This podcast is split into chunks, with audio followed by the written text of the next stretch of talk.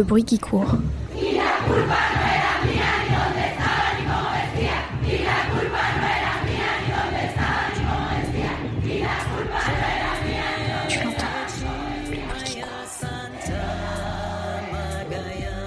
Tu l'entends La gronde des femmes.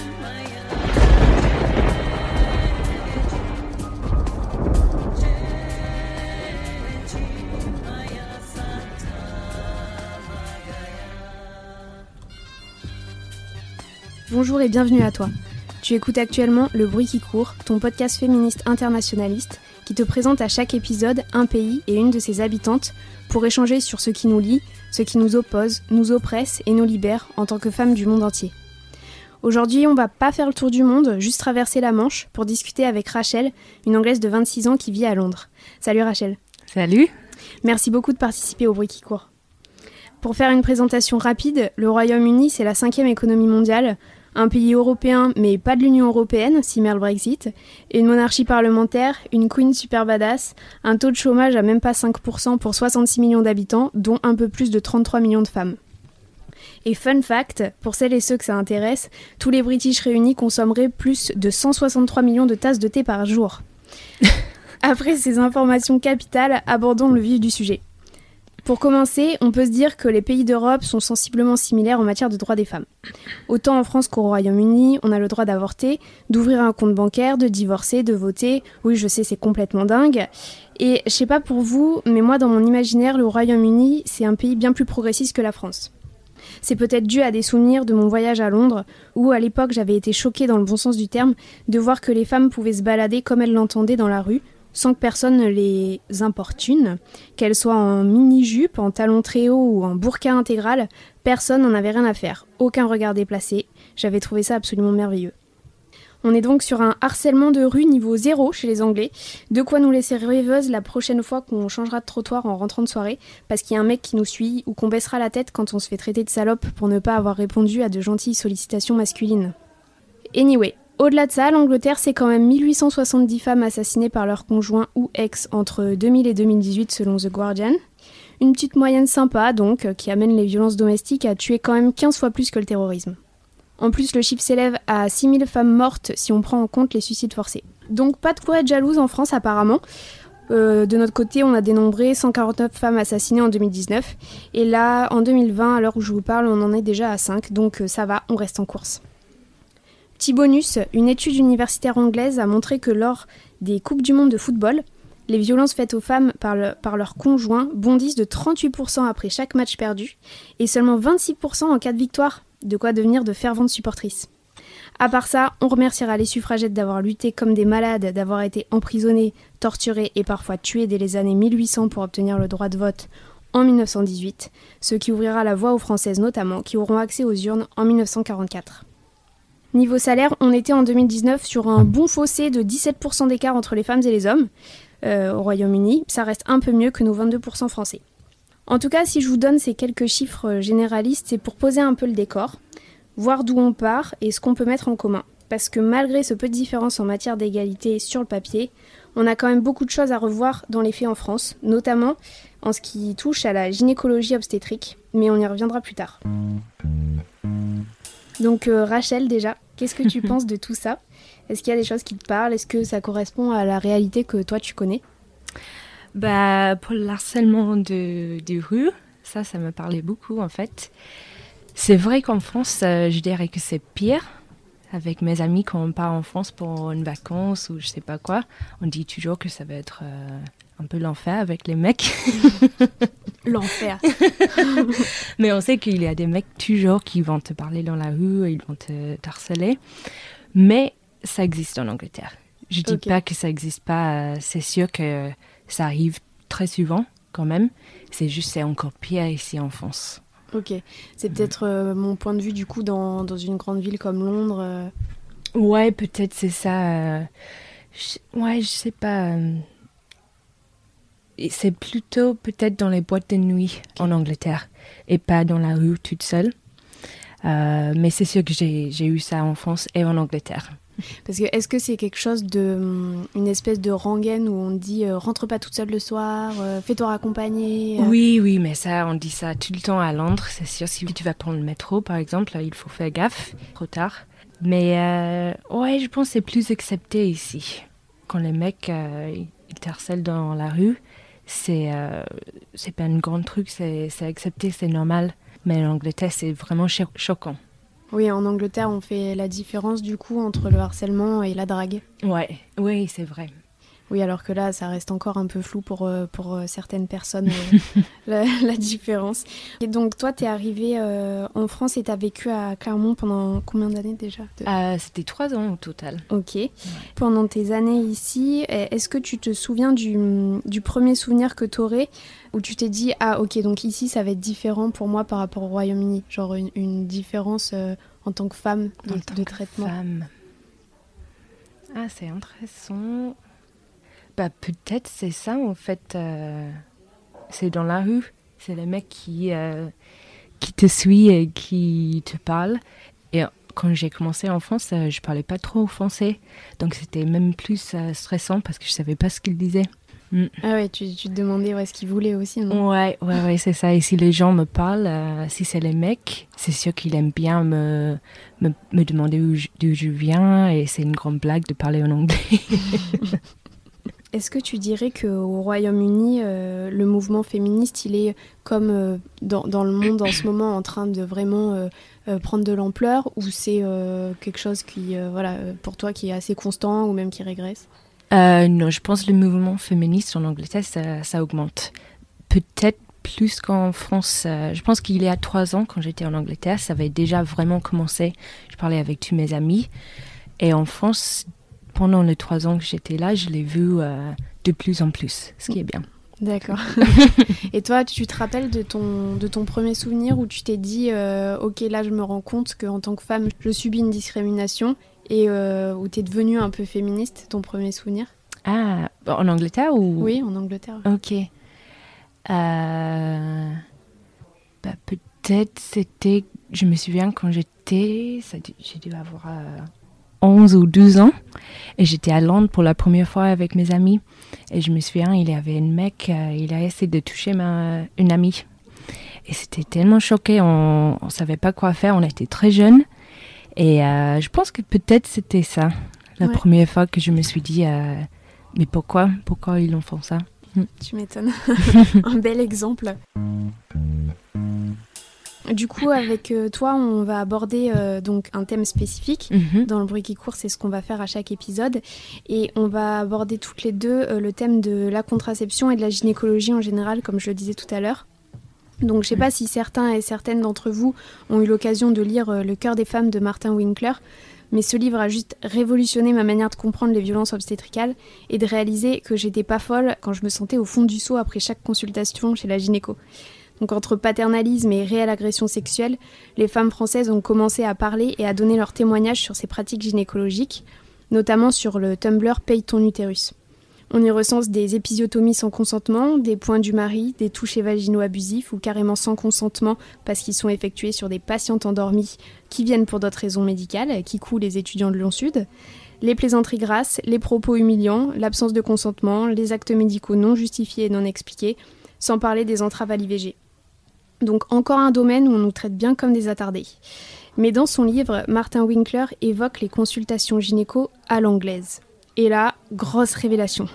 Au Royaume-Uni, les femmes n'ont pas besoin d'être dans cette position de soumission et d'humiliation totale qu'on nous a imposée comme une norme en France, c'est-à-dire les jambes écartées sur des étriers en fer gelé, les fesses à l'air. Non, non, elles, elles sont tranquillement allongées sur le flanc, un drap posé sur leur corps pour protéger leur intimité, et elles ont droit à un examen gynéco du coup beaucoup moins intrusif et beaucoup moins douloureux. En France, on n'a jamais remis en cause cette manière de procéder. On nous a dit de serrer les dents, que c'était obligatoire, que c'était même une bonne chose pour nous, point. Alors qu'il n'y a aucun avantage médical démontré à effectuer ces examens de manière entre guillemets normale plutôt que à l'anglaise, à part bien sûr le confort du praticien de santé. Donc Rachel, toi, euh, com- comment ça, ça s'est passé pour toi? Comment ça se passe euh, au Royaume-Uni et, euh, et en France si tu as eu des consultations en France? Ouais. Ben, moi, je trouve j'ai eu les consultations en France et en Angleterre. Et pour moi, j'ai trouvé qu'il y a vraiment quatre choses qui sont différentes entre les deux pays. Donc le premier, c'est qu'au début de la consultation, ils vont vous demander euh, est-ce que vous souhaitez quelqu'un pour faire l'accompagnement pour l'examen médical?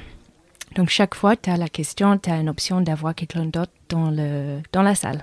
Euh, en France, du coup Non, en Angleterre. Ah, en Angleterre, d'accord. Ouais, ouais, Je me disais, ah bon, là, j'avais demandé. non, non, pas dans ça, c'est tout en Angleterre. tu as la question et euh, c'est ton droit, en fait, d'avoir quelqu'un si tu n'es pas à l'aise ou juste pour pourquoi pas. Mais quelqu'un du coup de ta famille ou non, bah oui, soit ça ou un, autre médecin ou un infirmière. Juste une troisième personne dans la salle. Ouais, juste pour te mettre à l'aise en fait. Oui, et puis euh, si jamais il y a une agression, on va au moins bah, un témoin quoi. Ouais. Donc euh, au début de chaque consultation, il y a cette question là. Et après, euh, le truc pour moi, c'était le plus important, c'est qu'il y a un rideau. Chaque fois que vous allez avoir une consultation, vous vous enfermez par le rideau et après, je, on se déshabille, on s'allonge et on se prépare. Et pour moi, ça, c'était le truc le, plus important.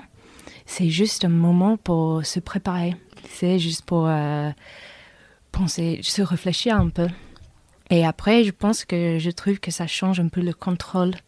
Parce que après, c'est moi qui invite le médecin à entrer. Oui, c'est toi qui lui dis je suis prête. Donc le médecin dit ouais, est-ce que vous êtes prête? Est-ce que je peux entrer? Et c'est le, c'est le patient qui peut dire oui ou non. Mm. Et après, comme tu as dit, il a le, drap que vous pouvez mettre sur vos hanches juste pour, euh, juste pour être plus à l'aise. Et finalement, comme tu as dit, il a la position, euh, on pas les, les étriers en Angleterre, je les ai jamais utilisés. Ouais, ça a dû être un choc euh, quand tu es arrivée en France euh, pour ta première consultation. Je savais pas comment faire, quoi. Mais qu'est-ce que c'est?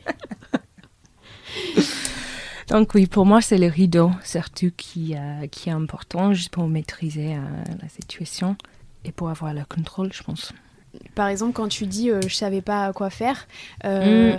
enfin, je veux dire, je ne sais pas exactement, mais donc c'est que au Royaume-Uni qu'il y a ces, euh, ces, consultations comme ça ou Parce que moi j'ai l'impression que dans le monde entier on a les étriers et que ah. vous, vous les avez pas. Donc, euh, ah, tu avais déjà eu connaissance des étriers avant ou euh, tu, oui. tu l'as découvert en mode. Bah non, non, je les ai vus dans, les, les, films en oui, fait. j'allais dire rien que dans les films. Ouais, c'est ça. Donc peut-être aux États-Unis il, il, les a. Ouais. Mais je pense que c'est un, un peu ancienne. Donc en Angleterre on a on a changé. Merveilleux. on parlait aussi, euh, avant l'enregistrement, on avait parlé des, des, stérilés. Euh, hmm.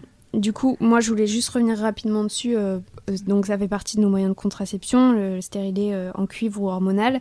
déjà, juste pour rappeler qu'en en fait, on appelle ça un DUI, donc un dispositif intra-utérin. Je crois qu'on dit UID en, anglais, non Je sais plus comment. IUD. IUD. Mhm. Donc en fait, pendant des années en France, on a appelé ça stérilé parce que on nous a fait croire que ça nous rendait stériles. Donc il faudrait aussi changer le vocabulaire et vraiment utiliser euh, le vocabulaire de DIU parce que donc euh, pour casser cet imaginaire collectif qui fait qu'on nous a dit euh, euh, je vais pas vous mettre de stérilet parce que ça va potentiellement vous rendre stérile. Donc je vous pose pas de stérilet tant que vous n'avez pas fait d'enfant. Parce que bien sûr une femme doit d'abord enfanter pour, avoir le droit d'obtenir la contraception qu'elle veut ensuite. Par rapport à, à ce dispositif-là, toujours dans le cœur des femmes, le livre que j'évoquais tout à l'heure, on découvre l'existence de la pince de Pozzi, donc euh, c'est euh, une grande pince en fer dotée de deux crochets bien pointus qui sont utilisés en gros pour ouvrir le col de l'utérus et insérer le, DIU.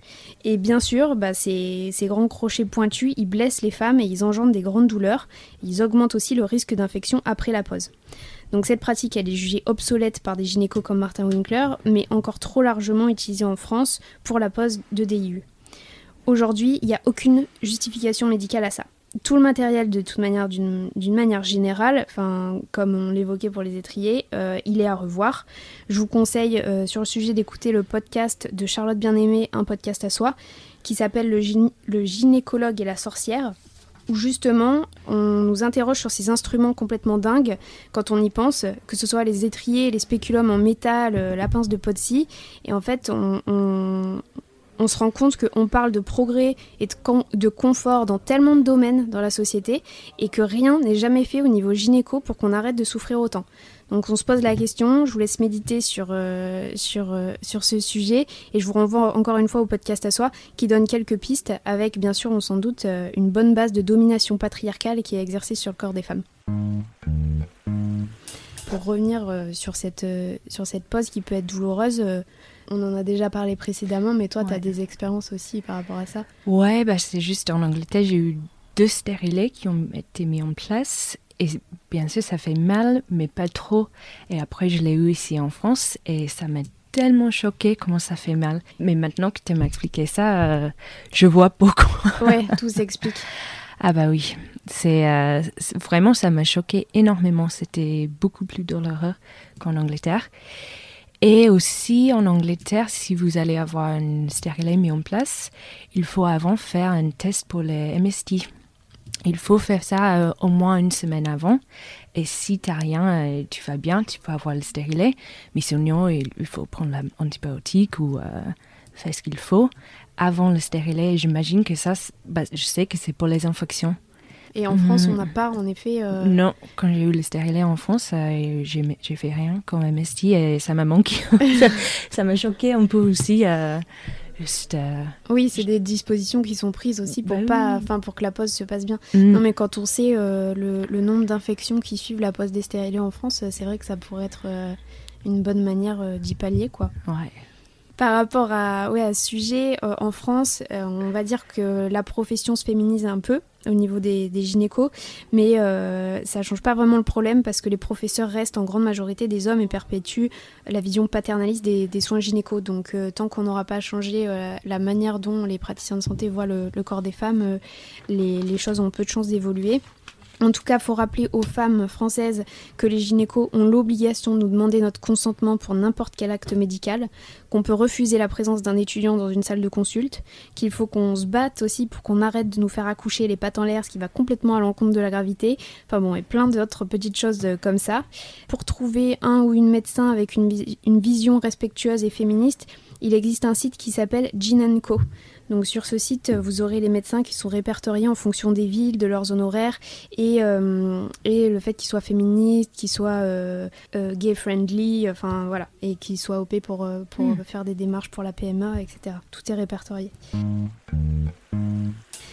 Donc euh, maintenant, on va passer à, on va évoquer une histoire particulière. Euh, comme pour les autres invités, euh, je, t'ai demandé de penser à une histoire spécifique du Royaume-Uni qui illustrerait une forme d'émancipation ou de soumission des femmes. Et tu as tout de suite pensé à quelque chose de très spécifique en effet, c'est la famille royale. Bah bien sûr, je suis anglaise. Et le, le, sexisme subi par certaines. Donc, mais qu'est-ce qui se passe en ce moment avec Meghan Markle? Bah, Exactement, c'est Ouais, je voulais un peu de parler de les deux femmes, donc les Duchess Kate et les Duchess Meghan, et surtout juste euh, ce qu'elles représentent et les différences entre les deux femmes et euh, la réaction de la presse et de la public euh, sur le stéréotype des deux femmes. Donc, il y a Kate qui est anglais, anglaise. Elle vient d'une famille très acceptée en Angleterre. Elle a été avec William depuis l'université quand elle était très jeune. Elle sourit tout le temps, elle est un peu timide. Euh, elle a trois enfants. Et à l'autre côté, il y a Megan, qui est un peu plus âgée. Elle a, elle a déjà une carrière, donc elle est une actrice. Elle a été divorcée. Euh, elle utilise sa voix, elle a un blog où elle parle du féminisme, elle parle de la politique. Elle n'est pas anglaise. Et du coup, euh, pour moi, c'est hyper intéressant de voir la presse et comment ils réagissent aux deux femmes. Et la différence, ils adorent Kate et ils détestent Meghan. Et euh, bah, pour moi, c'est tellement choquant que qu'il parle de Meghan de cette façon. Il ne cache pas du tout euh, le fait que c'est juste parce qu'elle elle est une femme qui ne soumet pas. Parce que du coup, euh, qu'est-ce que, comment il la traite exactement? Qu'est-ce qui, qu'est-ce lui reproche? Bah, il y a des choses que Megan fait que Kate, elle fait exactement pareil. Par exemple, il y a une photo, bah, il y a les photos de deux, deux Duchess qui sont enceintes et c'est Kate qui, elle touche euh, sa ventre et Megan, elle touche sa ventre aussi. Et avec Kate, ils disent que ah, c'est trop mignon, elle a une maman, elle, euh, il adore son bébé. Et avec Megan, ils disent Mais pourquoi il touche sa ventre si beaucoup?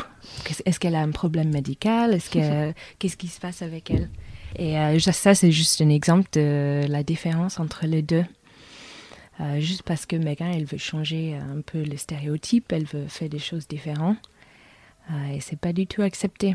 Donc il la critique ouais, dans, dans sa hum, dans le fait qu'elle soit mère aussi. Euh, j'ai vu plusieurs choses après que tu m'en aies parlé sur euh, la manière dont elle s'occupe de son, de son petit garçon, mm. euh, qu'elle l'ait emmené au Canada et qu'elle l'ait laissé trois jours. C'était le scandale ultime. Bah, ouais, c'est trois jours. Juste parce qu'elle, elle veut travailler. Et bien sûr, maintenant, on a eu le Mexit Explique-nous ce que c'est le Mexique parce que je sais pas vous, mais moi j'avais très peu entendu parler de cette histoire. Donc euh, ça, apparemment, ce que tu me disais, c'est que c'est complètement dingue en Angleterre. Euh, au Royaume-Uni, bah vous en entendez parler euh, ah, tout le temps, tous les jours. Ouais, ouais, je parle tous les jours. Bah, je le vois tous les jours dans les journaux, dans les infos, et avec mes amis, on en parle. Et les gens, ils la soutiennent pas du tout, Meghan et Harry. Mais en fait, avec la famille royale, peut pas travailler. Donc Megan, elle fait plus son blog. Elle est plus d'actrice, elle est juste maman pour ses enfants.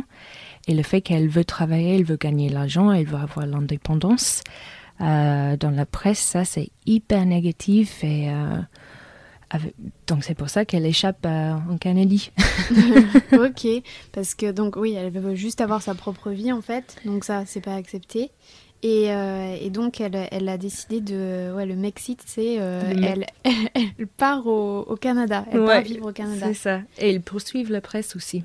Et du coup, la réaction du prince euh, Harry, ça a été de. Ben, il la suit aussi. Il la suit, ouais. Ouais, ouais. Harry et Meghan, ils partent de la famille royale pour rester en Canada et pour faire leur propre vie, en fait. Mais, mais du coup, le fait qu'ils partent de la famille royale, ça veut dire concrètement, ça veut dire quoi? Bah, je pense qu'ils ont, ils, ont, ils vont essayer de faire moitié-moitié. Donc, la vie à Canada, la vie indépendante, ils vont faire ce qu'ils veulent, euh, travailler. Et après, il y aura une vie en Angleterre où ils vont soutenir la famille royale et le travail que la reine fait. Euh, essayer d'être là toujours avec eux. Et pourquoi c'est si important, du coup, euh, Enfin, parce que je pense aussi à Lady Diana qui était euh, mm. euh, adorée, enfin, euh, peut-être au même titre que Kate, je, ne sais pas enfin, si, c'est comparable. Mais en fait, pourquoi il y a, y a, ce focus sur les, les femmes comme ça de, mm. bah oui, de la famille royale? Qu'est-ce qu'elles ont en fait Qu'est-ce qu'il faut qu'elles prouvent? Ouais, c'est ça. Je pense que bah, vu que la presse qu'il adore Kate, il veut qu'elles sont des, des bonnes mamans et des, bonnes femmes, en fait. des bonnes femmes. en français, c'est super péjoratif, mais bon, ah c'est un peu à bah propos, quoi. exact.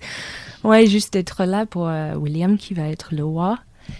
Et pour moi, ça, ça m'a montré... Euh, je pensais qu'on allait bien avec le féminisme, mais peut-être pas, en fait. Ça m'a choqué que c'est vraiment pas accepté qu'elle veut sortir... Euh, parce que pour mm. les autres femmes d'Angleterre, c'est tout à fait accepté qu'elles veulent travailler. Bah oui, exact. Veuillent, pardon, travailler. C'est juste les femmes euh, qui sont des stars, si tu veux, où euh, on ne le voit pas encore, on ne l'accepte pas encore, la société. Et c'est la société, enfin, tu trouves que c'est euh, une critique de tout le monde en général ou que c'est les hommes qui l'acceptent moins? Enfin, qui est-ce qui critique en fait? Ouais, c'est une bonne question. Parce que bah, entre moi et mes amis, on pense que c'est très bien je connais beaucoup de gens qui pensent que c'est trop cool ce qu'ils font, et ce que ça représente aussi. Le fait qu'ils veulent prendre cette étape et avoir une nouvelle façon d'être royal, si tu veux. Donc c'est qui, euh, bah oui, peut-être c'est la, c'est la presse, c'est les hommes qui ne veulent pas, euh, qui veulent pas que ça change. Toutes ces critiques, ça dure depuis, euh, depuis qu'ils se sont mariés, on rend compte? Bah, Je pense que c'était depuis le début. Ils ont eu quelques, quelques mois autour du mariage où c'était la presse euh, assez positive.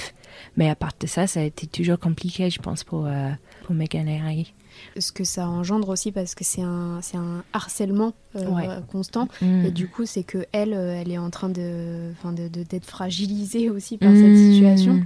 Bah oui, peut-être c'est pour ça que, qu'elle a fouillé. Bah oui, ouais. parte. Ok, eh ben la pauvre. Mm. non mais euh, c'est un bel exemple de sexisme euh, à une échelle nationale en fait. Ouais, c'est ça. Et, du coup, sexisme et euh, potentiellement raciste, comme tu me disais tout à l'heure. Mm. Ouais, ouais, je pense qu'il est, c'est sûr qu'il y a un air de ça aussi. Pour, pour passer à, à un autre point, je t'avais parlé euh, d'une. Si tu pouvais trouver une initiative de, de femmes au Royaume-Uni qui euh, donc euh, font quelque chose ensemble pour les femmes, pour enfin voilà gagner en empowerment. Donc je t'ai- parlé de ça et t'as trouvé t'as trouvé une initiative. Oui, c'est une, une petite entreprise. En fait, j'avais une amie qui a reçu. C'est une boîte euh, que mettre l'accent sur les femmes qui écrivent, en fait. Donc c'est cool parce que chaque mois, tu recevras une boîte avec un livre qui est écrit par une femme. Et en général, bah, toujours, ils choisissaient un thème pour éduquer les gens. C'est peut-être le féminisme ou je sais pas quoi, mais c'est quelque chose pour, pour aider les femmes et pour éduquer le, monde au travail aux femmes. Et dans la boîte, il y a aussi trois cadeaux sur le thème et des marques indépendantes qui sont en général les, les propriétaires sont les femmes et c'est pour le soutien. Et tu- vous pouvez avoir un abonnement de un mois, trois mois, six mois, euh, ça peut changer. Chaque, chaque mois, le, le livre, ça change. Et euh, je pense que c'est une bonne initiative. Je- je l'ai vu, c'est très, euh, c'est très bon en fait. Comment ça, ça Ouais, t'as Mm. t'as pu tester toi du coup euh Bah, c'est juste quand ma collègue, quand elle l'a eu, je l'ai regardé et je pensais que c'était chouette. J'ai prévu d'acheter ça pour un ami pour son anniversaire. Donc, Rappelle-nous comment ça s'appelle. ah, pardon, ouais, ça s'appelle Books That Matter. Donc on peut oui, trouver ça sur, euh, enfin, sur internet et commander. Ouais, euh, ouais, ouais, c'est ça. Trop bien. Et euh, il y a aussi dans un dans un registre un peu plus un peu plus je sais pas léger le le January yes. du coup. Bah, January, pour moi, la première fois que j'ai entendu parler, c'était dans Gavin and Stacey. C'est une émission très populaire en Angleterre. Ils ont fait juste un épisode pour Noël. Et il y avait une femme là-bas qui est, qui est féministe, elle est un peu punk. Et elle parlait du January et le fait qu'elle va pas se raser pendant un mois. Voilà donc le, le January c'est ça c'est arrêter de, de s'épiler ou de se raser pendant un mois. Et donc à la base, l'initiative, elle a été lancée par une étudiante anglaise pour, euh, et en fait, elle prône la liberté de, de choisir si on veut s'épiler ou non, quoi. Mm. Et euh, ce- donc le hashtag euh, January, il a fait le tour du monde et là, on- il y a plus de, de 5000 euh, hashtags sur Insta avec des filles qui montrent leurs poils, etc. C'est trop cool. Ouais, c'est plutôt cool, ouais. Et quand je regardais ça, j'ai aussi vu que la première pub euh, qui montre des poils de femmes à la télé, c'est euh, Billy, les rasoirs Billy. Ah. Ouais. Voilà, donc, euh, c'est euh, c'est anglais apparemment. Et donc euh, une pub avec des, un, un rasoir qui rase des poils. C'est quand même incroyable parce que nous on voit, on voit que des rasoirs qui rasent des gens qui sont déjà épilés. Donc ça m'a fait un peu drôle. Et, euh, et du coup, ouais, c'est enfin, c'est une bonne manière par la publicité de, de, de faire avancer ces, ces sujets-là aussi. Ouais, c'est cool. Je, je me souviens avec ces pubs. euh, je sais pas si je l'ai vu dans, sur la télévision. Je pense que c'est juste en ligne. J'ai vu euh, sur les hashtags et tout. Est-ce que vous aussi, euh, dans les pubs pour les, les, les serviettes hygiéniques, vous avez du, du faux sang bleu qui coule euh, sur les serviettes? Oui, oui, oui. c'est toujours ça. C'est jamais rouge. Ouais. Ouais. Et euh, enfin, je sais pas, euh, je, je pense que oui, ça doit être pareil au Royaume-Uni, mais il y a cette pub de serviettes hygi- hygiéniques. D'ailleurs, on doit dire serviettes périodiques, mais bon, passons. Où euh, où il y a plus cette histoire de sang bleu, mais où il y a des, des vulves en fait représentées par des petites fleurs qui Ouais. changent. Ouais, c'est toujours comme ça. Donc ça, C'est très délicat, très joli. Oui, mais c'était déjà bien de, de montrer, de faire des petites métaphores comme ça. Et euh, cette pub, euh, il y a eu des pétitions pour qu'elle soit retirée parce que c'était Ah. vulgaire. Donc, euh, Waouh. ouais. Ok. je te dis en France, hein, après, je sais pas. Ah, waouh, ok. Je savais pas ça. Et oui, parce que faut pas abuser quand même. C'est un peu choquant de voir une petite fleur. Pour euh, la, la dernière partie, euh, je t'avais demandé euh, une chanson que tu aimes bien d'une artiste, d'une artiste femme qu'on va écouter tout de suite. Du coup, qu'est-ce que tu as choisi? Donc moi j'ai choisi Florence and the Machine et la chanson ça s'appelle Hunger. Je pense qu'elle l'a écrit quand elle avait à peu près 17 ans et au début c'était elle parlait de le trouble de l'alimentation et maintenant qu'elle est plus âgée euh, et ça parle plutôt de la carrière, le fait qu'elle a faim de faire plus avec sa vie. Et euh, moi, je le trouve intéressant. Et eh ben, on écoute ça. Je te remercie beaucoup, Rachel, d'avoir pris le temps de partager tout ça avec nous. Merci, merci à toi. et merci euh, à vous, à vous tous et vous toutes d'avoir écouté. Je vous dis à bientôt pour qu'on entende ensemble le bruit qui court.